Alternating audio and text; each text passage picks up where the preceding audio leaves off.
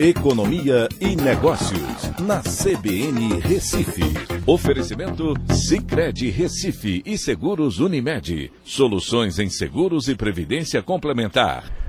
Olá, amigos, tudo bem? No podcast de hoje eu vou falar sobre o gás natural, que agora passa a ser considerado item essencial, terá ICMS reduzido. O relator do projeto de lei que corta o ICMS dos combustíveis, energia elétrica, transporte coletivo, e Comunicações incluiu o gás natural como item essencial entre os itens no parecer. E tem mais outros itens por aí, mais coisas por aí. O projeto proíbe os estados de cobrarem alíquota superior àquela padrão dos itens considerados essenciais, que hoje fica entre 17% e 18%.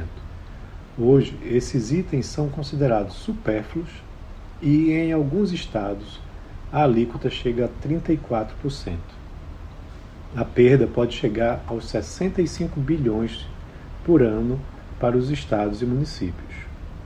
Para compensar essa perda, o relator propôs uma compensação por perda de arrecadação para os estados até dezembro desse ano. Como os estados estão com arrecadação superior a 15% na comparação anual por conta da inflação e retomada do PIB, essa medida provavelmente não terá efeito. Para os estados em regime de recuperação fiscal, Rio de Janeiro, Rio Grande do Sul e Goiás, a compensação será abatida da dívida que eles têm com a União. Para os demais estados, a compensação será equivalente à queda da arrecadação acima de 5% em relação ao ano anterior.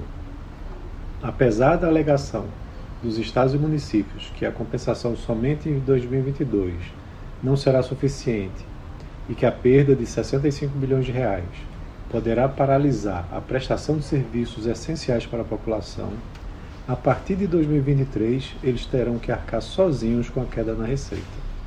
A cobrança de ICMS também não poderá incidir sobre os serviços de transmissão e distribuição de energia, e nem sobre os encargos setoriais, como as já conhecidas bandeiras tarifárias, que aumentam a conta consideravelmente em épocas de dificuldades climáticas.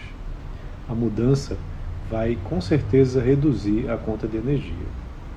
Essas mudanças, como eu já comentei antes, são importantes, pois os itens realmente são essenciais e a cobrança mais alta de ICMS penaliza os mais pobres, principalmente. Outros itens terão, em compensação, uma sobrecarga tributária é, para recompor essa perda e, mais importante, os estados precisam enxugar suas máquinas administrativas. Então é isso. Um abraço a todos e até a próxima.